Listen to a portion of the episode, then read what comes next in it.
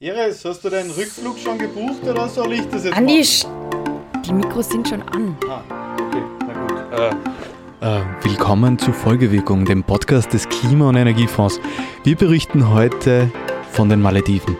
Andi, das können wir doch nicht sagen. Naja, aber es ist ja unüberhörbar, denn heute geht es um Sonne, Strand und Meer. Also ich glaube, wir müssen das nochmal besprechen. Es geht nicht um Sonne, Strand und Meer, sondern es geht darum, über den Tourismus zu sprechen. Also über das Reisen von A nach B und über die schönste Zeit des Jahres. Also ja und nein. Sonne und Eitelwonne ist da erstmal gar nichts, denn der Tourismus ist eine weltweit extrem wachsende Industrie. Pass auf, in den 1950er Jahren waren jährlich etwa 25 Millionen Menschen unterwegs. Im Jahr 2000 waren es schon 673 Millionen und im Jahr 2019 schon ganze 1,5 Milliarden Menschen. Das heißt, die Zahl der Menschen, die weltweit touristisch unterwegs sind, hat sich in den letzten 20 Jahren verdreifacht. Ja, in den letzten 20 Jahren hat sich diese Zahl verdreifacht. Vor Corona sind in jeder Sekunde 45 Personen irgendwo angekommen. 45 Personen pro Sekunde. Genau. Und es sieht so aus, als ob dieser Trend nach der Pandemie genauso weitergehen wird.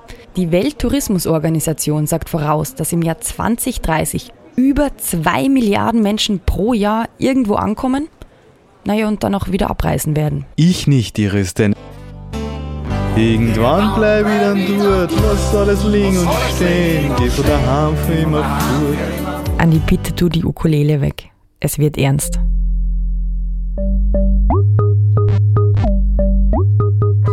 Folgewirkung, der Podcast des Klima- und Energiefonds.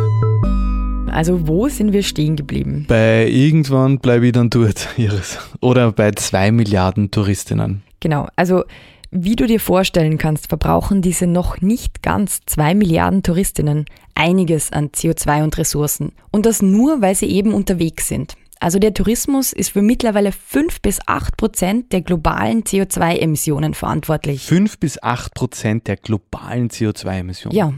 Und etwa die Hälfte dieser Emissionen entsteht durch den Transport. Also wahrscheinlich durchs Fliegen. Hauptsächlich, ja.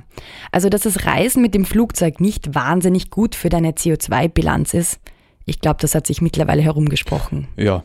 Aber trotzdem, also nur um es dir in Erinnerung zu rufen, für eine Reise mit dem Flugzeug verbrauchst du in etwa 30 mal mehr CO2 pro Kilometer wie mit dem Zug. Und wenn du von Wien nach New York und wieder zurückfliegst, dann muss ein Hektar Wald ein ganzes Jahr lang CO2 absorbieren, um das wieder auszugleichen. Ähm, danke für die Auffrischungsimpfung meiner Flugscham. Ja, also ich erzähle dir nur Fakten, Andi. Aber auch dann, wenn du in deiner Urlaubsdestination angekommen bist, wird deine Klimabilanz nicht besser. Denn du erwartest dir ein Hotel oder ein Apartment. Du willst von einem Ort zum nächsten kommen. Du willst begrünte Gärten in der Wüste und Restaurants am Berg. Du willst Buchten und Strände oder Skigebiete und Gondeln. Am besten alles auf einmal. Also mein Punkt ist der, alle deine Wünsche brauchen eines, Infrastruktur. Das heißt, wir bauen für Touristinnen eine Infrastruktur, die es ohne Touristinnen gar nicht gäbe. Also sowas wie eine Parallelwelt für Reisende. Ja, genau. Eine ressourcenverschlingende Parallelwelt. Denn als Reisende wollen wir nicht einfach nur ein Bett und was zu essen, wir wollen mehr. Wir wollen mehr essen und mehr erleben. Wir wollen reisen wie die Könige. Leider, ja. Und die Zahl der reisenden Monarchinnen, die wächst. Und das wird immer öfter auch zu einem sozialen Problem vor Ort. Zu viel Massentourismus zerstört soziale Interaktionen und treibt Mietpreise in die Höhe. Daher hat Amsterdam beispielsweise als erste Stadt weltweit eine Obergrenze für Touristinnen eingeführt. Naja, neben Pyongyang. Ja, also Amsterdam hat als erste demokratische Stadt eine Obergrenze eingeführt. Und in Venedig und Barcelona gibt es ganz ähnliche Diskussionen, aber auch in anderen Regionen, Nationalparks oder für Inseln. Da fällt mir ein Zitat des Lyrikers Hans Magnus Enzensberger ein. Der Tourist zerstört, was er sucht, indem er es findet. Eine poetische Wahrheit, Mhm. die zumindest für den Massentourismus stimmt. Also das heißt, es braucht ein Umdenken bei der Urlaubsplanung. Naja, und dieses Umdenken hat schon begonnen, denn tatsächlich wünschen sich schon sehr viele Menschen einen nachhaltigen Urlaub. Zumindest kommt das heraus, wenn man Menschen aus Deutschland und Österreich befragt, die in Österreich urlauben. Also fast 80 Prozent der deutschen und österreichischen Gäste sehen das Thema als sehr oder wichtig an. Und es ist auf jeden Fall auch wichtiger geworden in den letzten Jahren und noch einmal beschleunigt durch die Pandemie. Das ist Sophie Karmersin. Sie ist Meinungsforscherin und hat im Auftrag des Klimafonds eine Umfrage zum Thema Nachhaltigkeit und Tourismus durchgeführt. Also das Thema ist ganz stark im Bewusstsein angekommen. Aber äh, das Interessante ist, und das ist eigentlich auch der, das, das große Fazit der Studie, dass das Thema im Bewusstsein, im Wissen schon angekommen ist, aber aktuell noch zu wenig in den in den Entscheidungen einbezogen wird. Also viele Menschen wollen nachhaltigen Urlaub machen, aber sie tun es dann einfach nicht. Weil es auch viele Barrieren gibt, die verhindern, sich für Nachhaltigkeit zu entscheiden. Thema Nummer eins der Barrieren, wenn man das aus Sicht der Gäste abfragt, ist die Tatsache, dass es in den Online-Suchmaschinen kein Auswahlkriterium zum Klimaschutz gibt. Also die Gäste würden sich wünschen, dass es einen Button gibt, so wie die Sterne oder die äh, Frage, ob das Hotel am Meer liegt oder am See mit Strand und Blick, eben auch eine Möglichkeit gibt, nach Klimafreundlichkeit auszuwählen. Also man darf sich nicht erwarten, dass die Gäste da jetzt ähm, immer alles sehr, sehr intensiv recherchieren, was Klimaschutz betrifft, sondern sie haben es auf der Agenda, aber man muss es ihnen leicht machen. Also Fazit, nachhaltige Entscheidungen treffen ist für die meisten noch zu schwierig. Ja, weil es auch wirklich schwierig ist herauszufinden, welches Hotel tatsächlich nachhaltig ist. Wobei viele eine Sache komplett außer Acht lassen, mit der sie sehr einfach ihre Klimabilanz verbessern könnten. Welche? Die Anreise? Also wenn man die Gäste fragt, äh, was, was erwartet ihr euch in ein, bei einem klimaschonenden Tourismus, was, um was geht's denn da eigentlich, dann denken sie viel mehr in erster Instanz an äh, den Beherbergungsbetrieb und den Ort vor Ort. Da geht's dann auch zum Beispiel um, um Abfall und Müllentsorgung sie beziehen in erster Instanz eigentlich die Strecke von zu Hause zum Urlaubsort weniger ein. Ähm, und das ist schon auch ein ganz wichtiger Punkt, dass man äh, hier das Bewusstsein schärfen muss, dass es, dass eben Klimaschutz im Tourismus das gesamte Paket betrifft. Also nicht nur, wie geht der Betrieb vor Ort mit, mit Lebensmitteln um oder welche Energieart wird verwendet, sondern schon sehr wohl die Anreise und natürlich auch die Mobilität vor Ort. Also das ist auch etwas, was man noch stärker kommunizieren und verbinden muss in den Köpfen, dass eben die Mobilität ähm, ein vor allem sehr entscheidender Faktor ist in der Klimabilanz des Tourismus. Also die Mobilität ist ein entscheidender Faktor für die Klimabilanz. Und obwohl wir uns ein klimafreundliches Hotel wünschen, reisen wir aber nicht klimafreundlich an. Ja, das ist der Widerspruch. Und nur zur Erinnerung, der Transport macht ja etwa die Hälfte der Emissionen aus, die durch den Tourismus verursacht werden. Weil selbst wenn du nicht auf die Malediven fliegst. Und ich dabei 30 mal mehr CO2 pro Kilometer verbrauche als mit dem Zug. Selbst dann ist auch dein kohlenstoffbetriebenes Auto klimatechnisch nur wenig zufriedenstellend. Und genau das ist der nächste Punkt. Je kürzer dein Weg, desto klimafreundlicher ist dein Urlaub. Also nachhaltiger Tourismus hat kurze Wege. Richtig. Der nachhaltige Tourismus ist regionaler und im Idealfall schafft er es, eine Balance zwischen Mensch, Umwelt und Natur aufrechtzuerhalten. Statt ressourcenintensive Parallelstrukturen zu bauen. Ja. Und wie so etwas aussehen kann, das, Andi, will ich dir jetzt zeigen. Also pack deinen Koffer, wir fahren in den Süden. Mit dem Zug? Natürlich mit dem Zug. Wir besuchen eine Region, die Tourismus neu denkt und deswegen auch als erste Region Österreichs nach den Kriterien des Global Sustainable Tourism Council erfolgreich zertifiziert wurde. Na dann, los geht's. Auf in den Süden. Wir fahren vom Wiener Hauptbahnhof bis nach Hermagor in die Klima- und Energiemodellregion Nassfeld-Pressiger See, Weißensee, Lesachtal. Dort in der Region gibt es ein Tourismusprojekt, das sich Slow Food Travel nennt. Slow Food Travel. Da rinnt mir schon das Wasser im Mund zusammen. Das hoffe ich doch, denn Slow Food versteht sich als Gegenbewegung zum Fastfood-Lebensstil und steht für genussvolles, bewusstes, regionales und damit auch nachhaltiges Essen. Bei Slowfood geht es eigentlich immer um das Tun, um das Handeln. Und da in der Region gibt es eben Menschen, die sozusagen einerseits aus ihrer Tradition heraus noch Lebensmittel äh, erzeugen, wie sie früher erzeugt worden sind und damit viel umweltfreundlicher erzeugt worden sind. Oder eben wie man sozusagen dann auch Lebensmittel weiterverarbeitet, veredelt, ohne Geschmacksverstärker, ohne Konservierungsstoffe, ohne fünfmal in Plastik verpackt und dadurch im Geschmack und in der Originalität des Lebensmittels viel besser erhalten bleibt. Das ist Eckhard Mandler. Er ist Projektleiter von Slow Food Travel. Und diese Region ist auserkoren worden, um ein erstes Projekt in Zusammenarbeit mit Tourismus zu machen. Ja, und Hermagor und Umgebung macht Slow Food zur Touristerinnenattraktion. Was heißt das? Naja, anstatt mehr Vergnügungsparks zu errichten, setzt man in Hermagor auf Geschmack. Das heißt, man bietet Touristinnen die Möglichkeit, nicht nur gut zu essen, sondern auch das Handwerk und die Herstellung dahinter nachzuvollziehen. Das heißt, in Hermagor kann ich als Tourist auf kulinarische Entdeckungsreise gehen. Genauso. Im Reisen hat man als Konsument mehr Zeit und mehr Muße, sich mit diesem Thema zu beschäftigen. Das heißt, indem ich zuschaue, wie ein Lebensmittel hergestellt wird, äh, mich mir Wissen aneigne, äh, welcher Aufwand dahinter steht, äh, ob Umwelt beeinträchtigt oder nicht beeinträchtigt wird, lerne ich sozusagen etwas mehr über Lebensmittel und kann das nach dem Urlaub vielleicht in mein Leben integrieren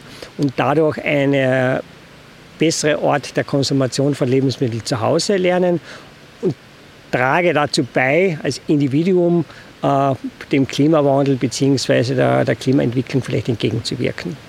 Also ich lerne im Urlaub nachhaltiger zu leben, aber wie kann ich mir das vorstellen? Du kannst Bergkräuter sammeln, lernen, wie man Kasnudeln macht, Weizen zu Mehl mahlen, Brot backen und vieles, vieles mehr.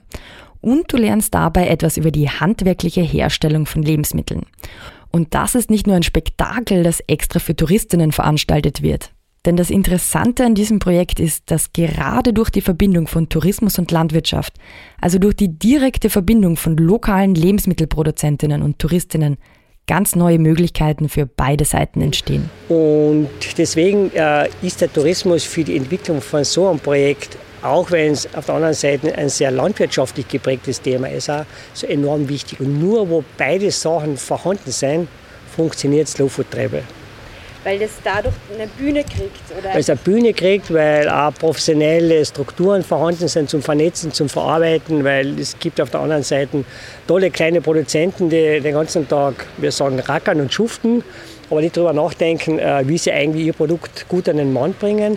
Und auf der anderen Seite gibt es Reisende, die hätten Interesse, äh, sich mit diesen Menschen zu treffen. Aber sie schaffen es nicht, weil keiner sozusagen dieses Netzwerk bereitstellt. Jetzt gibt es da die Hotelburgen und da gibt es die kleinen Produzenten. Jeder sitzt sozusagen in seiner, in seiner Welt. Und in dieser Region ist es gelungen, diese beiden Welten sozusagen zu vereinen und damit ein spannendes äh, Reiseprodukt auch noch zu machen. Und auf der anderen Seite die Wertschätzung und Wertschöpfung für die Lebensmittelproduzenten äh, zu erhöhen, zu bereichern. Das Projekt Slow Food Travel verknüpft Touristinnen und Einheimische miteinander. Und es wird darauf geachtet, dass beide davon profitieren. Und so wird der Tourismus in die Region eingebettet und existiert nicht mehr als Parallelstruktur. Und dabei entsteht ein spannender Effekt. Welcher? Die Wertschätzung für die regionale handwerkliche Essensproduktion steigt nicht nur bei den Touristinnen, sondern auch bei den Einheimischen selbst. Und das hat dann auch wirtschaftliche Auswirkungen. Das hat mir Christopher Gruber erklärt. Er ist Geschäftsführer der Tourismusregion in Hermagor. Dadurch, dass es auch ein Bewusstsein in der Region geschaffen wurde, äh, haben viel mehr äh, Betriebe oder auch Einheimische bei diesen Produzentinnen und Produzenten eingekauft ähm, haben den Preis an die zweite Stelle der Wichtigkeit gestellt, sondern es war die Qualität und die Regionalität vorne. Äh, und dadurch sind bei ein paar Beispielen ein Bäcker, der äh, von der ersten Stunde an dabei war, der, hat, ist von, von drei Mitarbeitern in der Backstube zwischenzeitlich auf zehn Mitarbeiter angewachsen. Äh, liegt nicht unbedingt in einer Gunstlage, sondern am Rande des Geldtales. Äh, wir haben geschaffen, dass äh, junge Käsebauern den Hof vom Vater übernommen haben, was zuerst nicht geplant war, aber die haben auch gespürt, da denkt eine ganze Region in diese Richtung, also ich habe Perspektive.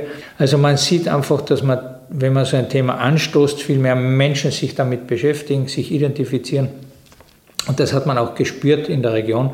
Und offensichtlich hat das auch wesentlich zu dieser ganzen Vorleistung beigetragen, damit wir den Zuschlag nachhaltige Tourismusregion erhalten haben. Also bei Slow Food Travel profitieren nicht nur Touristinnen, sondern auch die Menschen vor Ort. Und es profitiert auch die Natur. Die Natur. Genau. Und das erklärt uns am besten einer der Lebensmittelproduzenten, der noch dazu Biologe ist, nämlich Leopold Feichtinger. Also ich bin der Leopold Feichtinger. Leopold Feichtinger ist wie gesagt Biologe und er ist auch Kletzenproduzent. Kletzen. Ja, Kletzen, also Hochdeutsch Dörrbirnen. Also der Leopold hat eine Mission. Er wollte die Kletzenbäume der Region retten und hat sie deswegen wieder bewirtschaftet. Und durch die Slowfood-Bewegung gibt es jetzt wieder eine Nachfrage nach regionalen Kletzen, also nach den Dörrbirnen, um damit die traditionellen Kletzennudeln auch wieder mit regionalen Früchten herzustellen.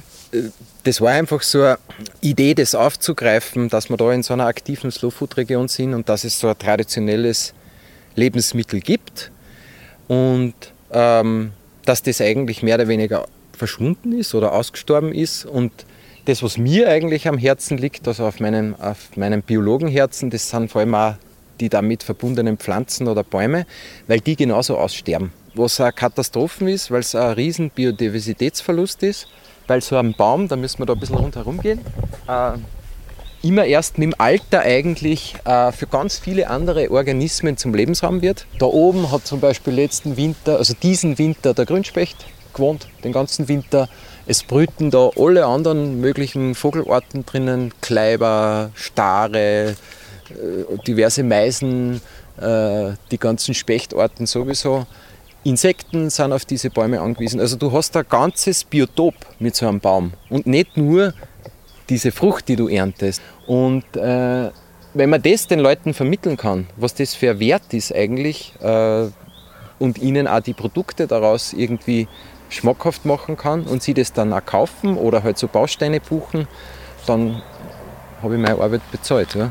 Und dann äh, bleiben einerseits die Bäume erhalten und andererseits nehmen die ein schönes Erlebnis mit. Oder, und, oder vielleicht auch ein bisschen ein Bewusstsein, das sich dann wieder ändert.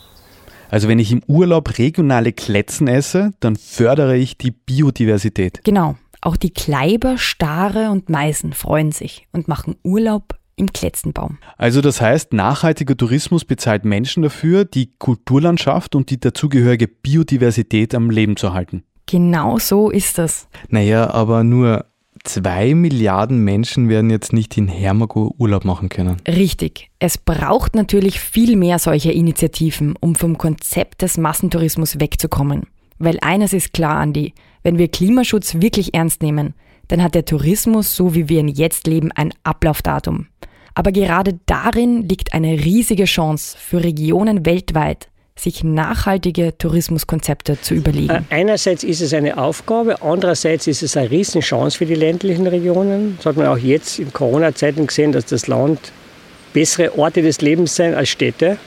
Äh, und dass Tourismus auch da diese Verantwortung einerseits wahrnehmen muss und andererseits diese Potenziale äh, mit mehr Selbstverständnis, mit, äh, mit mehr Sicherheit, äh, mit noch größerem Engagement kommunizieren muss. Auch. Weil alles andere ist im Tourismus austauschbar. Es wird immer schönere Hotels geben, es wird immer größere Pools geben, es wird immer größere Bikeparks geben. Äh, das ist keine Profilierung. Aber sich über äh, gutes Essen und über eine nachhaltige Lebensmittelproduktion zu äh, profilieren, hat unwahrscheinlich lang nachhaltig Wirkung. Also wer jetzt mehr über die Slowfood-Region wissen möchte, geht auf www.slowfood.travel. Ja, und wer sich für das Thema nachhaltigen Transport interessiert, den lege ich Episode 7 ans Herz. Dort haben wir mit Elias Bohun gesprochen, der eine Online-Plattform für weltweite Zugreisen entwickelt hat. Traveling.com. Den Link gibt's in den Shownotes. Na gut. Tschüss dann. Ich bin mal weg. Kletzennudeln essen. Folgewirkung ist der Podcast des österreichischen Klima- und Energiefonds. Der Klima- und Energiefonds unterstützt Ideen, Konzepte und Projekte in den Bereichen Forschung, Entwicklung, Mobilität, Marktdurchdringung und Bewusstseinsbildung. Mehr Informationen auf www.klimafond.gv.at. Dieser Podcast wird produziert vom Produktionsbüro Sissi Grant. Musik von Petra Schrenzer. Alle Informationen zum Podcast findet ihr auf www.folgewirkung.at.